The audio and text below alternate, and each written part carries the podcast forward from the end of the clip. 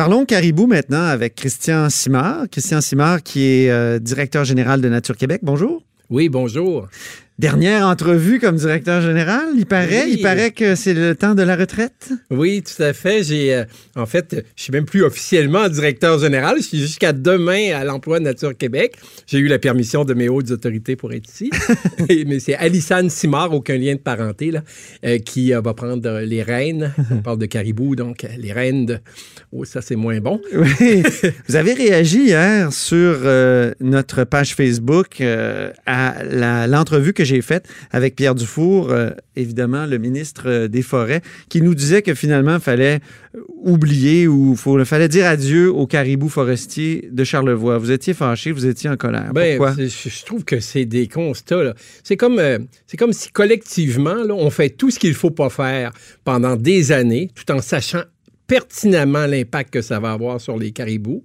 Et à la fin, il en reste peu. Bon, ben là, il est trop tard et on s'en lave les mains. ça ressemble au patrimoine. Et on s'en lave les mains. Oui, ça ressemble beaucoup. Euh, hein? c'est bizarre à on dire. On laisse des, édifices euh, finalement abandonnés. Puis un jour, on dit, ben, ils sont pas sécuritaires, il faut les mettre à terre. Oui, puis là, c'est comme des édifices de la biodiversité. C'est une espèce parapluie. C'est un indicateur de la qualité d'un habitat. Ah oui? Puis là, on, a, on fait la même chose. On a fait avec Caribou de Val d'Or. Il en resterait peut-être une dizaine. Le dernier inventaire date de trois ans. Il y en avait 18. À un moment donné, on voulait les chipper dans un jardin zoologique. Exactement. On a empêché ça, mais là, on boude puis on fait rien. En fait, on fait à peu près des petites études. On fait semblant. En sachant que, parce que faut pas changer nos habitudes, faut surtout pas arbitrer pour dire à l'industrie forestière d'être un peu moins gourmande. Puis, euh, donc, il faut, faut avoir un consensus, sinon on décide pas et on gère pas. Donc, le ministre crée des tables à consensus qui n'arrivent pas à des consensus. Parce que c'est ça qui a fait, il a reporté la décision encore une fois, puis créer des, des, des tables, puis discuter. Oui, exactement. puis là, devant une urgence, reporter la décision, retarder trois ans, la science est extrêmement claire. C'est peut-être l'animal le plus documenté qu'on ait, là, ah, en oui? termes d'études, d'inventaire. Mais là, l'industrie forestière dit non, non, c'est pas de la bonne science. Nous, on va arriver avec notre science. Et euh, Parce que ce que M. Dufour disait hier, et je, me fais l'avocat du diable, il disait euh, il y a plein de facteurs qui font que les caribous ont de la misère. leur habitat est très perturbé, évidemment, non seulement par l'industrie forestière, mais par l'industrie touristique hein, dans Charlevoix. Il y avait aussi le fait que c'est des animaux qui ne se reproduisent pas euh, beaucoup à la fois, c'est un à la fois. il y ah oui, c'est certainement de la, de la faute des animaux, vous avez raison. non, ils ne se reproduisent pas c'est vrai que c'est un phénomène restrictif, mais quand même de notoriété publique, oui, il y a des facteurs de prédation, oui, il y a des maladies, oui, il y a du dérangement. Euh, souvent aussi, il y a de la fragmentation d'habitat, mais c'est lié beaucoup, beaucoup aux chemins forestiers. Mais quand même, le principal... Aux routes aussi, non? Oui, oui mais souvent dans ces coins-là où l'habitat, c'est des chemins forestiers. La plupart du temps. Donc, on peut dire tout ça, mais le facteur principal, mm-hmm. c'est l'aménagement forestier. Il faut quand même se le dire. on peut bien se cacher des choses. Puis la prédation, bien souvent, elle vient de là. C'est-à-dire qu'elle favorise l'orignal parce qu'il aime les jeunes. On a beaucoup parlé du loup hier. Et le loup est un loup pour euh, les caribous. Oui. il est un loup pour l'homme aussi. Non, l'homme est un. Oubliez ça. Mais toujours est-il que le loup favori se déplace beaucoup le long des chemins. plus tu fais de chemin, et si tu veux sauver le caribou, il faut que tu fermes des chemins forestiers qui sont inutilisés ou des ah. chemins de villégiature où il y en a moins. Il faut que tu les restaures. Il faut que tu arrêtes de couper les vieilles forêts puis au bout du compte, on dit, hey, oui, mais on ne peut pas perdre un mètre cube de possibilités forestières, ça va faire fermer les scieries.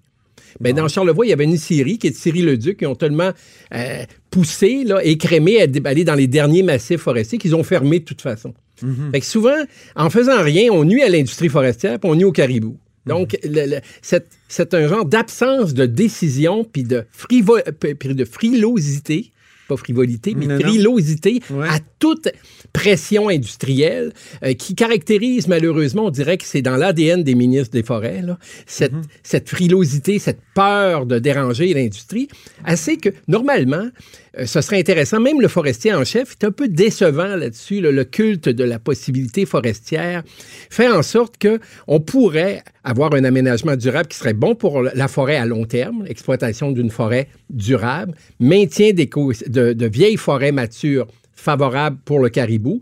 Il serait possible, ce serait encore possible, c'est pas des sommes énormes, mais on préfère regarder de côté puis dire il va être trop tard, c'est pas notre faute. Euh, euh, il y avait trop de loups. Euh, il y avait... puis on est d'accord, on n'est même pas contre qu'on contrôle les ours en Gaspésie, les loups dans Charlevoix. si on tue pas inutilement les animaux, parce que si on fait juste ça, mais qu'on ne change pas notre foresterie puis l'aménagement forestier, si on ne travaille pas sur les chemins forestiers, les, facteurs de fragmentation de l'habitat, c'est vrai que ça sert à rien. Mhm.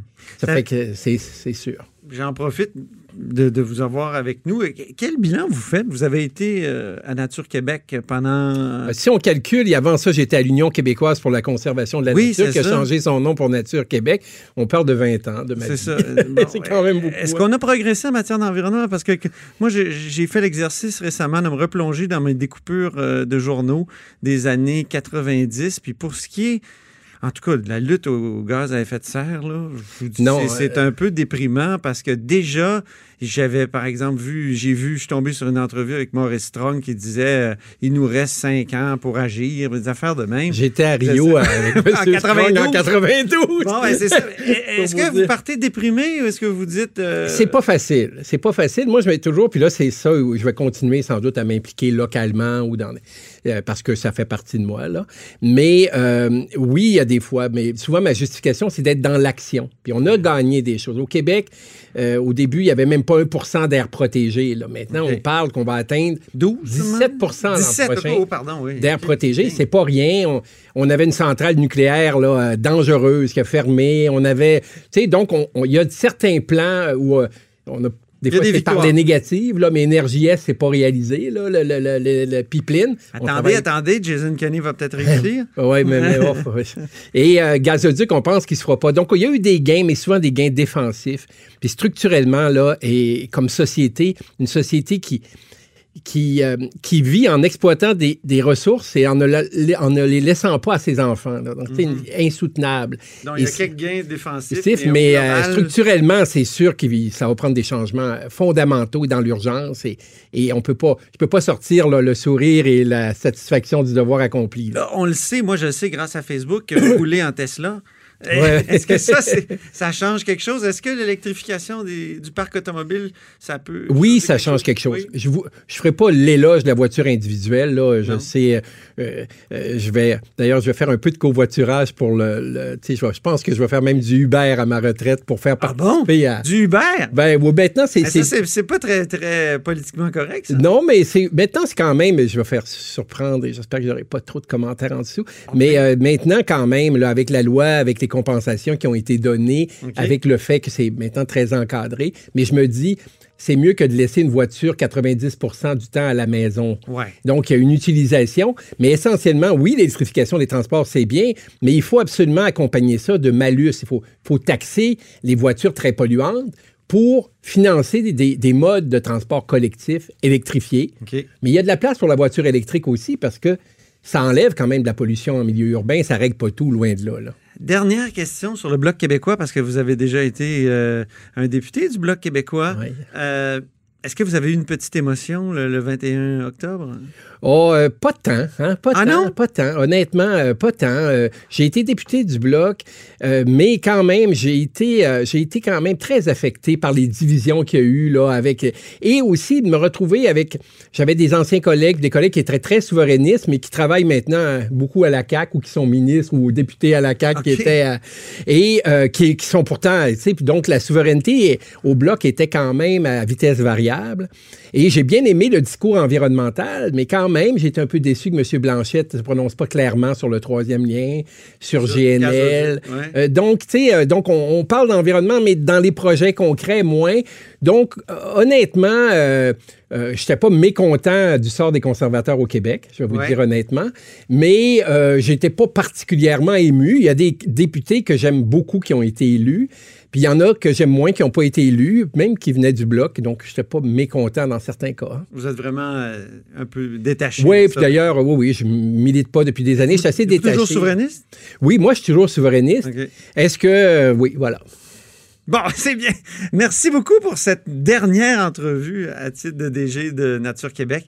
Et peut-être au plaisir, parce qu'on va quand même pouvoir vous parler après. Oui, ça, ça va faire plaisir. Merci infiniment. Merci, au revoir. Merci,